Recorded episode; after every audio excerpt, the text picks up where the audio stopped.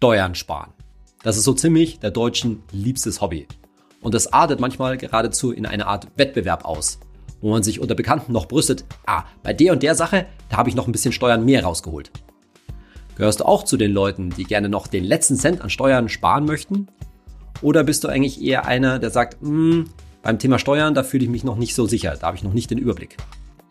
Egal was der Fall ist, in jedem Fall gibt es beim Thema Steuern so einige Missverständnisse. Mit denen möchte ich heute in dieser Podcast-Folge ein bisschen aufräumen. Willkommen zu meinem Podcast Geld ganz einfach. Ich bin Saidi von Finanztipp. Wir bei Finanztipp sind der Meinung, Finanzen kannst du selbst. Wir zeigen dir, wie. Bisher hatte sich mein Podcast Geld ganz einfach ja vor allen Dingen um die Themen Geldorganisation, Geldanlage, Vermögensaufbau und Altersvorsorge gedreht. Aber natürlich gehört das Thema Steuern und Steuererklärung genauso zu den finanziellen Grundaspekten deines Lebens wie aller unserer Leben und ist auch eines der Themen, die meiner Ansicht nach in der Schule, in der Schulbildung ziemlich vernachlässigt werden. Natürlich sollte man eigentlich doch in der Schule auch lernen, wie man eine Steuererklärung macht, ganz praktisch eben.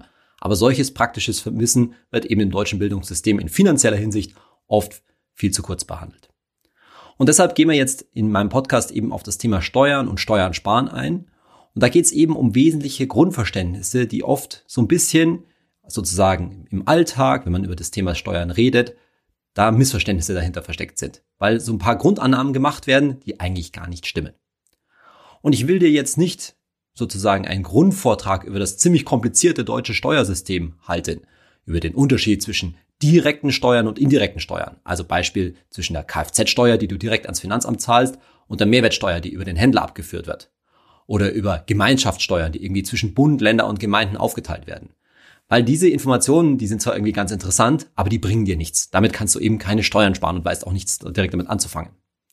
Sondern wir gehen das ganz praktisch an. Und deshalb kümmern wir uns vor allen Dingen um eine Steuerart, nämlich die Einkommenssteuer.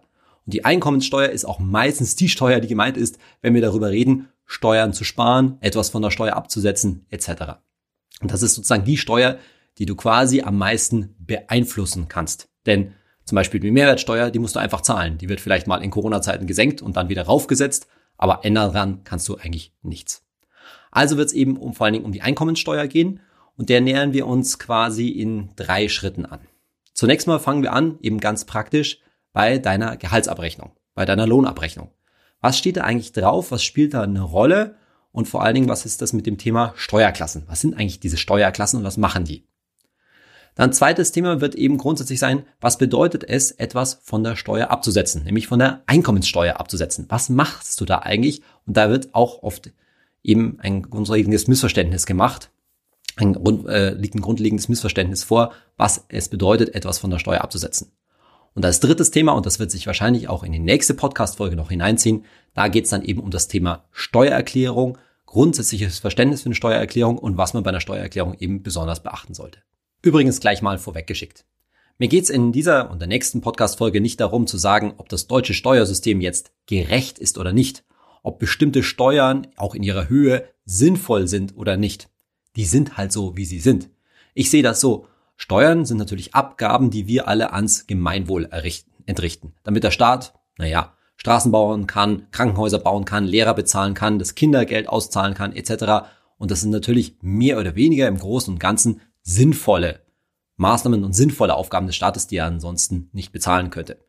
Ob, das, ob wir jetzt zu viel Steuern zahlen oder auch zu wenig, das ist immer ein großes Thema. Aber grundsätzlich sind die Regeln, wann man Steuer zu zahlen hat und wann man Steuer nicht zu zahlen hat, für alle gleich. Und deshalb will ich dir helfen, natürlich im Rahmen dieser Regeln möglichst Steuern zu sparen. So wie diese Regeln natürlich für jeden anderen auch anwendbar sind und damit es nur fair ist, dass alle über diese Regeln am besten gleich gut Bescheid wissen und damit möglichst viel Steuern sparen können.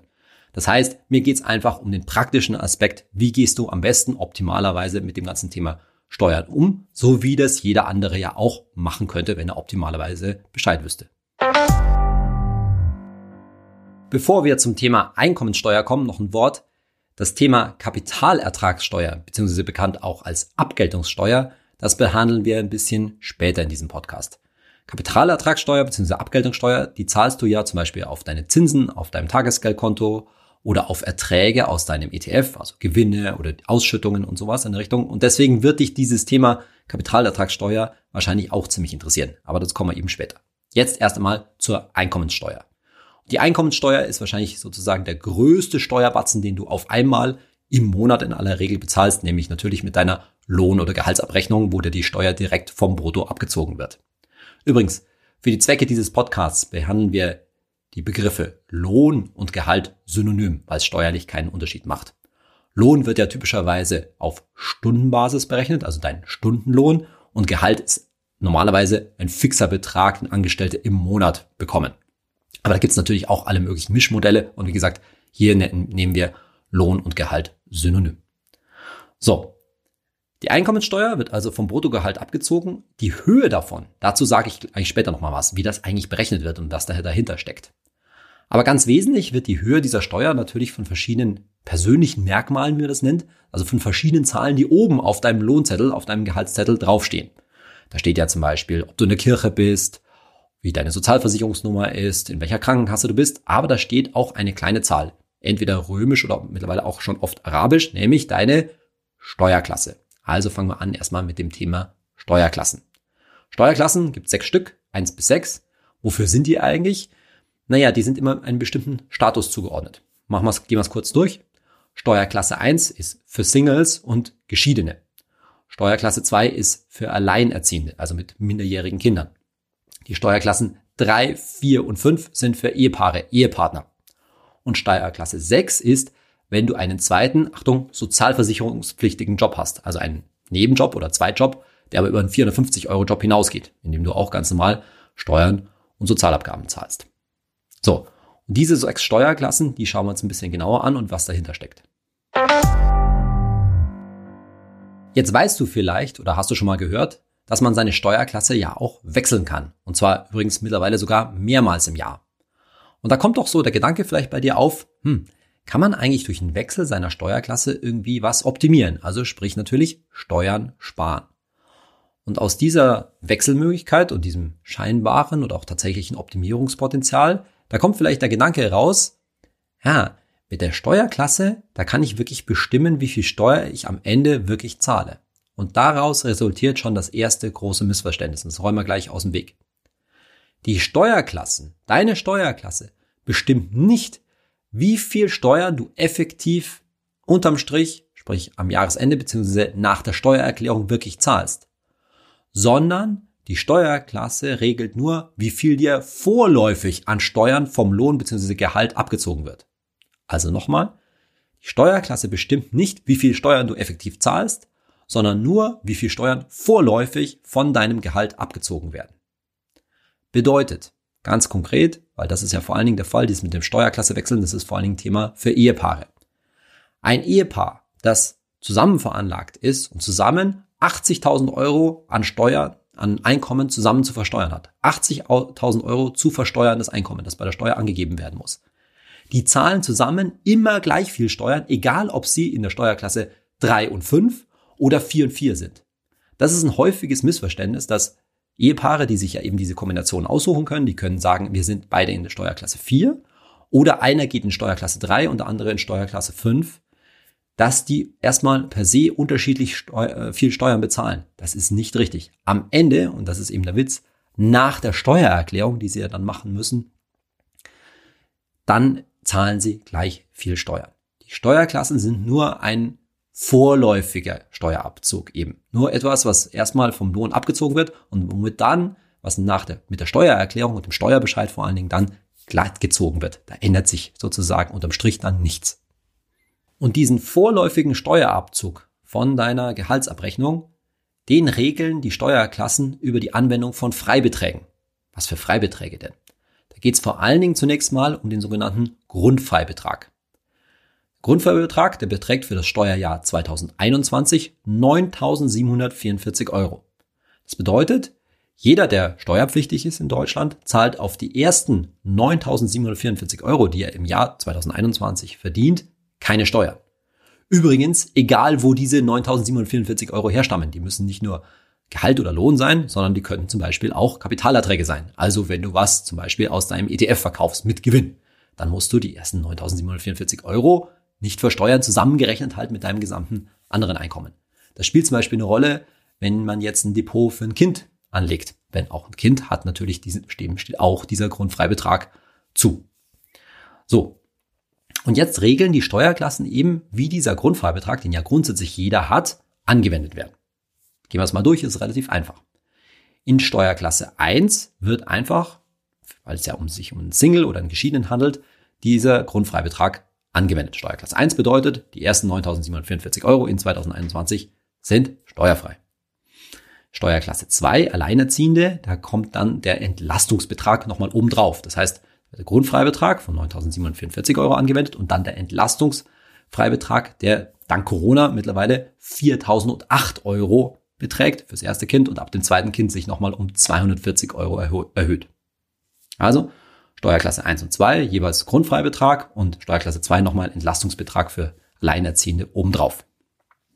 So, jetzt kommen die Steuerklassen 3, 4 und 5 für Ehepaare eben. Und da ist es so, fangen wir mit der einfachen Sache an. Steuerklasse 4, das sind ja beide dann in Steuerklasse 4, wird ebenfalls einfach nur der Grundfreibetrag angewendet. Das heißt, das Steuerklasse 4 ist praktisch so ähnlich wie Steuerklasse 1, sehr ähnlich.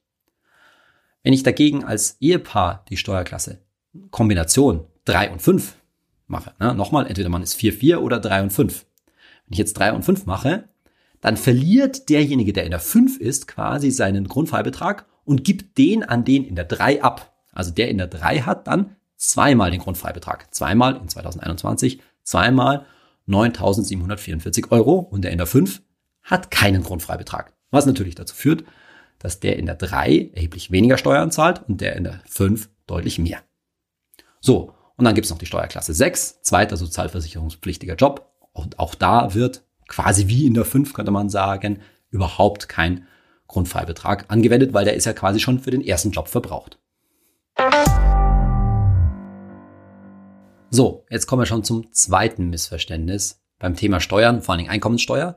Wahrscheinlich hast du schon mal gehört, wenn man heiratet, spart man irgendwie Steuern. Und das stimmt grundsätzlich auch, denn es gibt das Thema Ehegattensplitting. Was bedeutet denn das? Wenn man verheiratet ist und auch zusammen veranlagt ist steuerlich, das bedeutet eine gemeinsame Steuererklärung abgibt.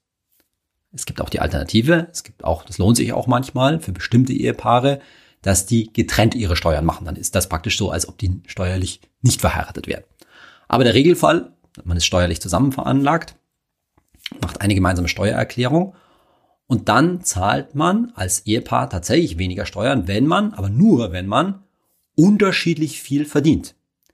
Das heißt, ein Ehepaar, die annähernd gleich viel verdienen und heiraten, die sparen sich durch die Heirat keine Steuern. Aber je unterschiedlich die verdienen, desto mehr sparen sie sich auch die Steuern. Ganz konkretes Beispiel.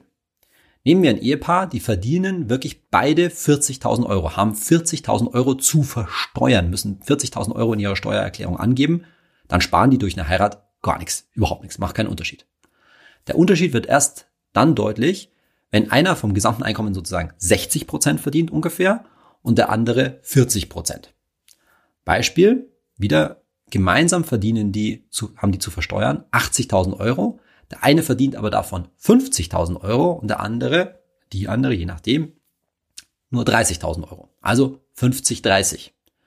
Dann in diesem Beispiel sparen die, neue Steuertabelle, in 2021 durch eine Heirat circa 400 Euro. Ja, also mal so eine Größenordnung. Der oder die eine verdient 50.000 Euro, der andere verdient 30.000 Euro, da würde eine Heirat quasi 400 Euro im Jahr an Steuern bringen. Und je größer dieser Gehaltsunterschied eben ist, desto mehr spart man quasi durch dieses Ehegattensplitting, quasi durch die Heirat. Wie das technisch funktioniert, das sparen wir uns jetzt hier an der Stelle. Für dich ist nur wichtig zu wissen, letztendlich wird auf einer anderen Tabelle nachgeschaut. Für alle Alleinstehenden, ja, Steuerklasse 1, also Singles, Geschiedene etc., da gibt's die sogenannte Grundtabelle, die quasi normale Steuertabelle. Und für die zusammen Ehepaare, da gibt's die Splitting-Tabelle. Und auf der wird nachgeschaut und da wird dann eben festgestellt, anhand des quasi des Einkommensunterschieds, wie viel die weniger Steuern zahlen, sozusagen. So. Und jetzt kommen wir, jetzt verbinden wir sozusagen Missverständnis 2 mit Missverständnis 1. Dieses Ehegattensplitting, diese, dieser Vorteil, wenn ich unterschiedlich verdiene als Ehepaar, der wird aber immer angewendet, vor allen Dingen, wenn ich eine Steuererklärung mache. Und zwar egal, in welcher Steuerklasse ich als Ehepaar bin. Auch wenn ich quasi irgendwie das quasi vergessen habe, theoretisch beide noch in Steuerklasse 1 sind, naja, dann kann ich das mit der Steuerklasse, mit der Steuererklärung nachmelden. Und insbesondere, wenn ich Steuerklasse 4.4 bin, auch dann wird das Ehegattensplitting angewendet. Und eben nicht nur, wenn ich Steuerklasse 3.5 bin. Das ist, glaube ich, auch so ein Missverständnis, dass manche Leute immer denken, ja, ich muss ja Steuerklasse 3.5 machen, damit das Ehegattensplitting angewendet wird. Nein, das ist nicht der Fall. In der Steuererklärung wird das dann immer zur Anwendung gebracht.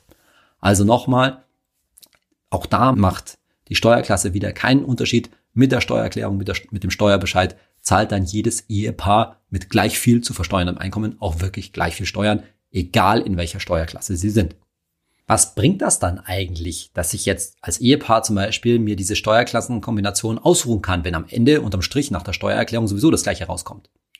Naja, damit kann ich vor allen Dingen steuern, wie viel ich netto im Monat zur Verfügung habe. Und das macht natürlich für viele Leute, insbesondere wenn ich monatlich ein bisschen knapp dran bin, wenn meine Kosten relativ hoch sind, ich nicht so viel Spielraum habe, dann macht das schon einen großen Unterschied. Und da kann es natürlich schon sich lohnen, wenn ich jetzt zum Beispiel ziemlich unterschiedlich verdiene, wenn leider in Deutschland ja immer noch typischerweise eher deutlich mehr verdient als die Frau zum Beispiel, ja, dass er in Steuerklasse 3 geht und die Steu Frau in Steuerklasse 5.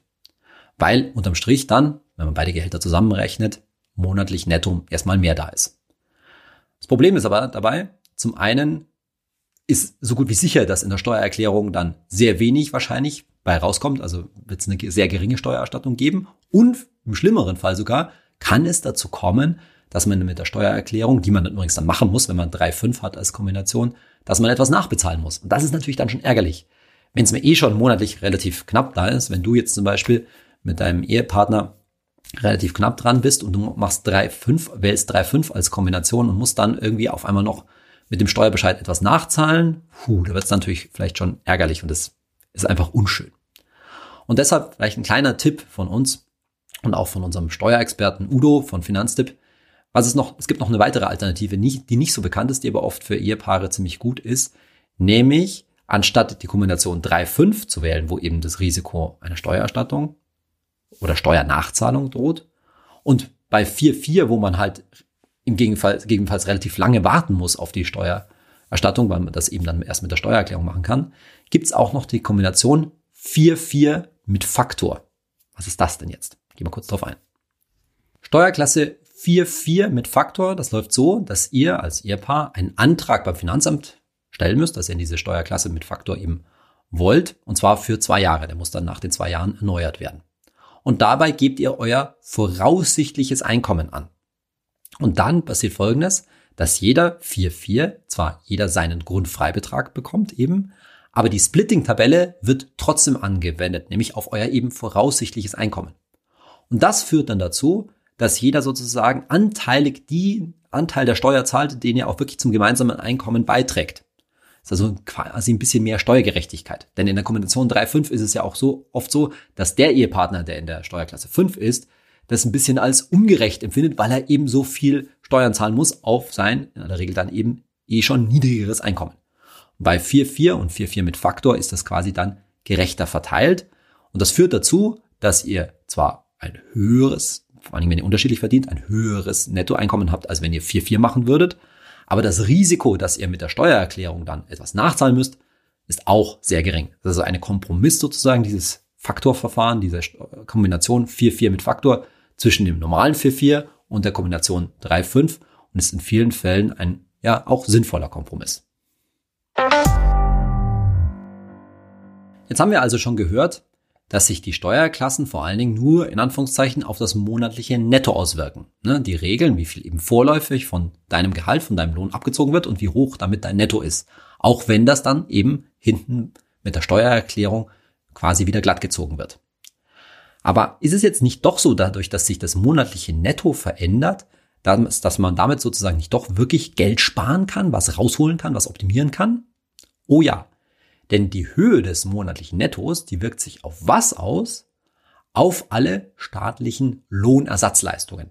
Was sind das? Lohnersatzleistungen? Naja, die ganzen Zahlungen, die man halt so vom Staat bekommt. Zum Beispiel Elterngeld, Arbeitslosengeld, Krankengeld und so weiter und so weiter. Und die wichtigste Lohnersatzleistung, die ich über mein monatliches Netto beeinflussen kann, ist das Elterngeld. Und da spielt es sehr wohl eine Rolle, welche äh, Steuerklasse wer hat und wie man das gestaltet. Machen wir es kurz. Derjenige von euch, von dem Ehepaar, der mehr Monate Elterngeld beziehen wird, das muss man natürlich vorher abklären. Also nochmal, derjenige, der mehr Monate Elterngeld beziehen wird, der sollte, sobald bekannt ist, dass ihr schwanger seid sozusagen, möglichst schnell in Steuerklasse 3 und der andere logischerweise dann in Steuerklasse 5. Warum? Damit sich durch die Steuerklasse 3 das monatliche Netto von demjenigen erhöht und dann bekommt der, der eben mehr Monate Elterngeld nimmt, eben auch mehr Elterngeld, weil Elterngeld wird auf Basis der letzten zwölf Monate Nettogehalt bezogen. Und da ist wirklich Eile angesagt. Vor allen Dingen, wenn typischerweise wieder Deutschland die Mutter in mehr Monate Elterngeld bekommen wird. Warum? Weil es so ist, dass die Steuerklasse 3 für das Elterngeld nur dann zählt, wenn die innerhalb dieser zwölf Monate die Mehrzahl der Monate zur Anwendung kommt. Mit anderen Worten also mindestens sieben Monate. So, jetzt rechnen wir mal. Ihr erfahrt, dass ihr schwanger werdet. Geburtstermin in maximal neun Monaten, vielleicht sogar schon kürzer.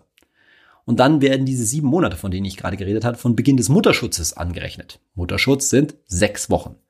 Also rechnen wir rückwärts, Geburt in neun Monaten, anderth sechs Wochen, also 1,5 Monate schon abgezogen, dann nochmal sieben Monate drauf, sind wir bei 8,5 Monaten, achteinhalb Monaten. Mit anderen Worten, in dem Fall müsste die Mutter achteinhalb Monate vor Geburt in die Steuerklasse 3. Das wird ganz schön eng. Das heißt, wenn ihr erfahrt, dass ihr schwanger seid und insbesondere wenn Mama mehr Monate Elterngeld bezieht, dann sofort, so schnell wie möglich diesen Antrag auf Wechsel der Steuerklasse in Steuerklasse 3 stellen, sonst gilt's nämlich nicht mehr. Und praktischerweise noch anders. Viele Schwangerschaften sind ja heutzutage nicht mehr ganz so zufällig, sondern geplant. Wenn ihr plant, schwanger zu werden, dann unterhaltet euch doch gleichzeitig schon mal darüber, wer tatsächlich mehr in aller Regel zu Hause bleibt. Also wer mehr Monate Elterngeld nimmt. Und der oder diejenige soll ja auch mal, kann ja auch mal Papa sein, der sollte dann so schnell wie möglich schon vorab sozusagen geplanterweise in Steuerklasse 3. Und das kann natürlich auch sein, dass das, wenn das Mama ist oder auch Papa und derjenige weniger verdient, der dann vielleicht ein ganzes Jahr, vielleicht dauert es ja auch mit dem Schwangerwerden ein bisschen, ziemlich lange in Steuerklasse 3 ist. Und derjenige, der auch vielleicht mehr von euch verdient, dann eine ganze Weile in Steuerklasse 5 ist. Da denkt man im ersten Moment so, das ist irgendwie ungut. Weil derjenige mit dem höheren Einkommen in Steuerklasse 5, der zahlt ja unglaublich viel Steuern. Richtig. Aber macht nichts, weil wir haben ja schon gelernt, dieser Steuerabzug ist nur vorläufig. Soll heißen, wenn das jetzt zum Beispiel Papa mit seinem deutlich höheren Einkommen wäre, dann braucht sich Papa bitte nicht ärgern. Warum? Weil ihr bekommt ja dann mit der Steuererklärung, die ihr sowieso dann abgeben müsst, eine richtig hohe Steuererstattung, weil ihr habt natürlich offensichtlich zu viel Steuern gezahlt. Aber Mama ist sozusagen vorsorglich, wenn Mama tatsächlich mehr Elterngeldmonate nimmt, vorsorglich schon mal in Steuerklasse 3 und bekommt dadurch dann auch ein höheres Elterngeld. Das ist eine sinnvolle Vorplanung. Und wenn es da monatlich mal eng wird, naja, dann muss ich halt mal im Sinne des Viertöpfe-Prinzips auch mal an meinen Notgroschen ran, um ein bisschen so monatlichen Engpass zu überbrücken. Für sowas ist Notgroschen dann auch da. Elterngeld ist die staatliche Lohnersatzleistung, die sicherlich dank neun Monaten Vorlaufzeit, sprich neun Monaten Schwangerschaft natürlich, am besten planbar ist. Die anderen Lohnersatzleistungen, wie zum Beispiel Arbeitslosengeld oder Krankengeld, die lassen sich in aller Regel natürlich nicht planen. Man könnte höchstens vielleicht sagen, na, wenn Arbeitslosigkeit droht, dann kann ich in Steuerklasse 3 wechseln, aber bitte dann im Jahr vorher noch. Sonst zählt es nämlich mal wieder nicht. Und wenn das nicht sinnvoll war, dann kann ich wieder zurückwechseln. Und wie immer, zu viel gezahlte Steuer kann ich mir eben als Ehepaar dann über die Steuererklärung wieder zurückholen. Also mit Steuerklassen nochmal steuere ich mein monatliches Netto und damit auch potenzielle Lohnersatzleistungen, bereite oder habe quasi die Lohn, die Steuererklärung schon immer im Hinterkopf, bereite die quasi vor. So, und jetzt habe ich zugegebenermaßen mehr über Steuerklassen erzählt, als ich eigentlich wollte. Jetzt kommen wir so langsam zum Thema Steuererklärung. Und da stellt sich doch die Frage, okay, mit der Steuererklärung dann mache ich ja nichts anderes, als dem Staat letztendlich zu sagen, was ich alles zu versteuern habe und was übrigens auch nicht. Warum braucht das eigentlich? Eigentlich weiß doch das Finanzamt, weiß der Staat, weil mein Arbeitgeber, mein Dienstherr bei Beamten das ja meldet, was ich verdiene, was ich zu versteuern habe, oder? Also zum Beispiel, wenn ich jetzt Single bin, 50.000 Euro Bruttoeinkommen im Jahr habe, dann kann er das doch vorher berechnen, oder? Naja, nur teilweise. Also zum einen ist schon richtig, dass auch von diesen, in diesem Beispiel 50.000 Euro Bruttoeinkommen bestimmte Sachen automatisch mit deiner Lohn- oder Gehaltsabrechnung abgesetzt werden. Zum Beispiel die sogenannte Werbungskostenpauschale oder der Arbeitnehmerpauschbetrag. Das sind 1000 Euro im Jahr. Da sagt der Staat pauschal, 1000 Euro, die hast du an Werbungskosten, an beruflich bedingten Kosten, zum Beispiel Fahrtkosten oder ähnliches. Das fällt da schon drunter. Das ziehen wir dir letztendlich auf den Monat dann runtergerechnet immer schon von der Steuer ab. Aber es gibt natürlich ganz viele andere Sachen, von denen der Staat nicht wissen kann, ob du die gezahlt hast, ob du da, ob da was angefallen ist und ob du die von der Steuer absetzen kannst. Er kann zum Beispiel nicht wissen, ob du vielleicht irgendwo was gespendet hast, wie viel du im Jahr, besonders in Corona-Zeiten, in die Arbeit gefahren bist und deshalb Fahrtkosten absetzen kannst, ob du einen Laptop gekauft hast, den du zumindest teilweise beruflich nutzt, etc. etc. Und das machst du mit der Steuererklärung. Und da stellt sich jetzt schon die Frage, was heißt denn dann eigentlich etwas von der Steuer absetzen? Von der Steuer absetzen, also im Sinne von, ich habe, das ist ganz wichtig, ich habe Kosten gehabt, ich habe irgendwie Geld ausgegeben, Aufwendungen gehabt, die ich steuerlich ansetzen kann, die meine Steuer mindern. Wie funktioniert denn das jetzt eigentlich? Etwas von der Steuer absetzen. Da gibt's die nächsten Missverständnisse so im Gesamtbereich Steuern. Zunächst mal dürfte klar sein, ich kann immer nur etwas von der Steuer absetzen, meine Steuerlast mindern, wenn ich auch etwas selbst bezahlt habe, wenn ich tatsächlich Kosten gehabt habe, Aufwendungen gehabt habe. Wenn ich etwas nicht selbst bezahlt habe, dann kann auch ich nicht das von der Steuer absetzen. Wenn ich das trotzdem tue, dann reden wir zumindest im ganz kleinen Maße mindestens mal von Steuerhinterziehung. Dürfte, glaube ich, klar sein. Und dann höre ich manchmal so Leute, die sagen, ah, ich lege mir jetzt irgendwas zu, zum Beispiel ich kaufe einen Laptop, weil den kann ich ja von der Steuer absetzen. Und da steckt dann so der Gedanke dahinter, als ob dieser Laptop dann so ein bisschen quasi for free wäre. Also als ob der Staat diesen Laptop bezahlen würde. Sagen wir mal, der Laptop kostet, sagen wir mal, 800 Euro und die 800 Euro kommen dann von der Steuer. Ja, das stimmt natürlich nicht. Sagen wir mal, du kaufst diesen Laptop für 800 Euro ähm, und stellst den bei der Steuer an. Dann ist es zunächst mal, da kommen wir bei der nächsten Podcast-Folge noch drauf, so dass der Staat nicht den voll, voll anerkennt, sondern sagen wir mal 50 Prozent berufliche Nutzung. Das heißt, du kannst auch nur wirklich 400 Euro von der Steuer absetzen. Und dann bekommst du auf diese 400 Euro, die bekommst du auch nicht voll von der Steuer wieder, sondern nur anteilig deinen Steuersatz. Genauer gesagt, deinen Grenzsteuersatz. Was das ist, Gehen wir noch drauf ein. Sagen wir, dein Grenzsteuersatz beträgt 40 Prozent, dann bekommst du auf diese 400 Euro, die Hälfte von 800 Euro, 40 Prozent von der Steuer wieder, anteilig in der Steuererklärung, und das sind dann 160 Euro. Das heißt, von den 800 Euro insgesamt Aufwendungen hast du dir immerhin 160 Euro Steuern gespart. Ganz nett. Aber es ist nicht so, als ob der Staat den gesamten Laptop für 800 Euro bezahlt hätte. Und deshalb beim Thema Steuern sparen das ist ein gutes Argument, zu sagen, das kann ich von der Steuer absetzen. Aber wichtiger ist natürlich zu überlegen, brauche ich den Laptop überhaupt? Also sprich, lohnt sich diese Investition, sage ich mal, diese Ausgaben für 800 Euro überhaupt? Das sollte natürlich vorweg schon immer die Überlegung sein. Wenn du etwas von der Steuer absetzen kannst, wie diesen Laptop, dann hängt es also davon ab, wie viel Steuern du letztendlich über deine Steuererklärung und Steuerbescheid zurückbekommst von deinem Steuersatz bzw. deinem Grenzsteuersatz. Und der ist unterschiedlich hoch, je nachdem, wie viel du verdienst. Denn in Deutschland haben wir ein sogenanntes progressives Steuersystem. Was bedeutet das? Ich mache ein einfaches Beispiel, da kann man es gut erklären. Sagen wir, ein Alleinerstehender, ein Single hat 30.000 Euro im Jahr zu versteuern. Das bedeutet also, nicht er hat ein Bruttoeinkommen von 30.000 Euro, sondern sein Bruttoeinkommen abzüglich all der Sachen, die er von der Steuer absetzen kann. Fahrtkosten, Laptop meinetwegen und so weiter und so weiter, beträgt das, was er letztendlich bei der Steuer angibt, 30.000 Euro. Dieses zu versteuernde Einkommen, das also immer niedriger ist als dein Bruttoeinkommen, das findest du übrigens in deinem letzten Steuerbescheid. Wirst du hoffentlich schon einmal einen bekommen haben. So, nochmal. Single, der in seinem Steuerbescheid eben stehen hat, du, lieber Steuerzahler, hast 30.000 Euro zu versteuern. Der zahlt dann 5.100 Euro ungefähr an Einkommensteuer.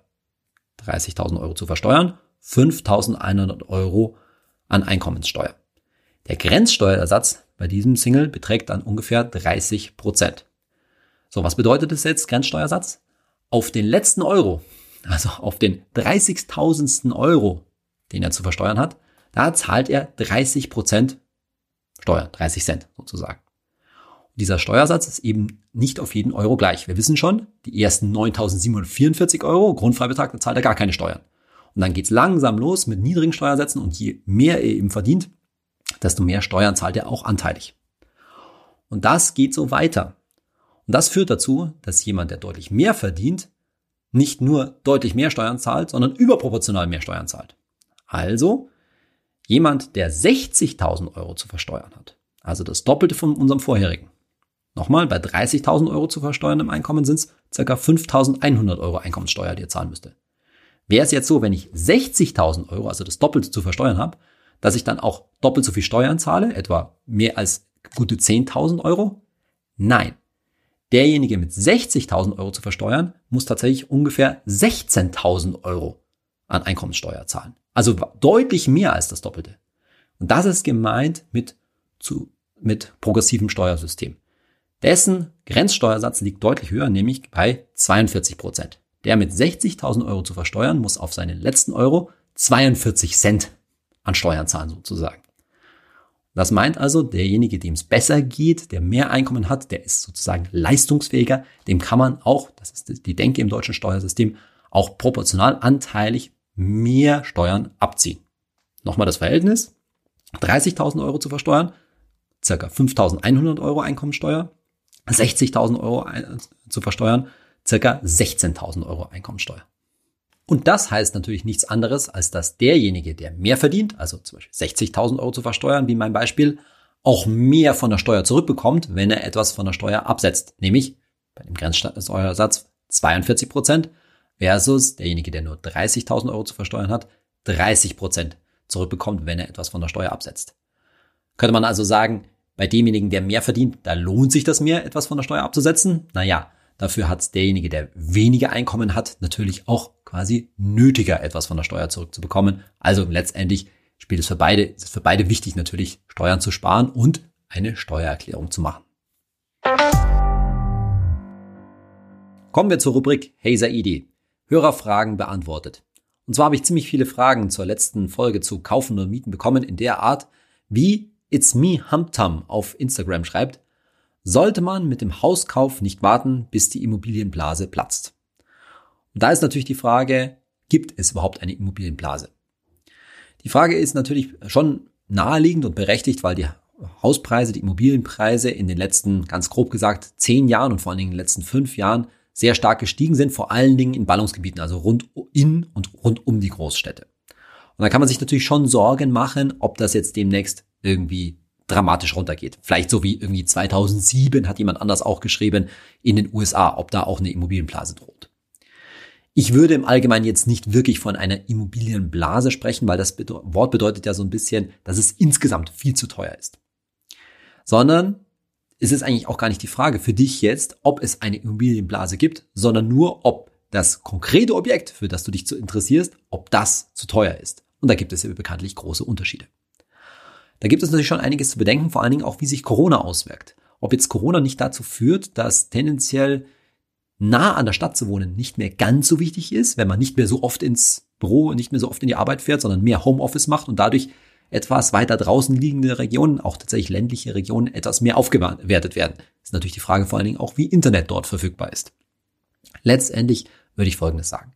Zum einen würden wir bei Finanztipp sagen, dass es der Preisanstieg, wie er die letzten Jahre war, dass der in den nächsten Jahren so weitergeht das ist nicht mehr besonders wahrscheinlich. Die Wahrscheinlichkeit, dass der sich abschwächt, ist größer, als dass er so weitergeht. Denn was in den letzten Jahren eben da am Immobilienmarkt stattgefunden hat, ist nicht die Regel, das ist die Ausnahme. Das haben wir ja auch schon öfter gesagt.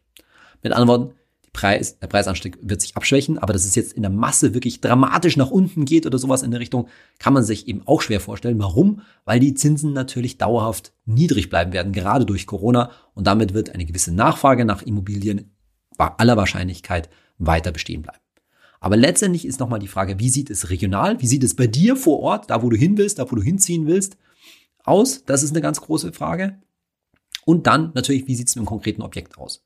Und allgemein kann man sagen, es führt ja sowieso nichts dran vorbei. A, sich das richtige Objekt, das eben nicht total überteuert ist, zu suchen. Das heißt, wenn ich mir ein, sage ich mal, ein Objekt mit einem günstigen Preis-Leistungs-Verhältnis Stichwort guter Faktor, also Kaufpreis durch Jahreskaltmiete, Stichwort, mit einem guten Faktor suche, dann habe ich eh schon weniger Fallhöhe sozusagen. Ne? Wenn ich mir ein Objekt kaufe, was eben nicht irgendwo bei 35, 40 oder sowas beim Faktor liegt, dann ist es schon mal nicht so wahrscheinlich, dass das jetzt im Preis total fällt. Sofern insgesamt auch der Zustand des Objektes natürlich okay ist. Das ist das eine. Und zum Zweiten auch nicht ganz unwichtig. Ich muss natürlich, obwohl die Zinsen so niedrig sind, trotzdem einen ordentlichen Zinsvergleich machen, damit ich nämlich niedrigen Kreditrate natürlich möglichst zahle. Das sollte man auch jetzt nicht vernachlässigen. Es macht halt immer noch einen Unterschied, ob ich, was weiß ich, ein Prozent Zinsen zahle oder nur 0,8 zum Beispiel. Ist immer noch total wichtig, da Geld zu sparen.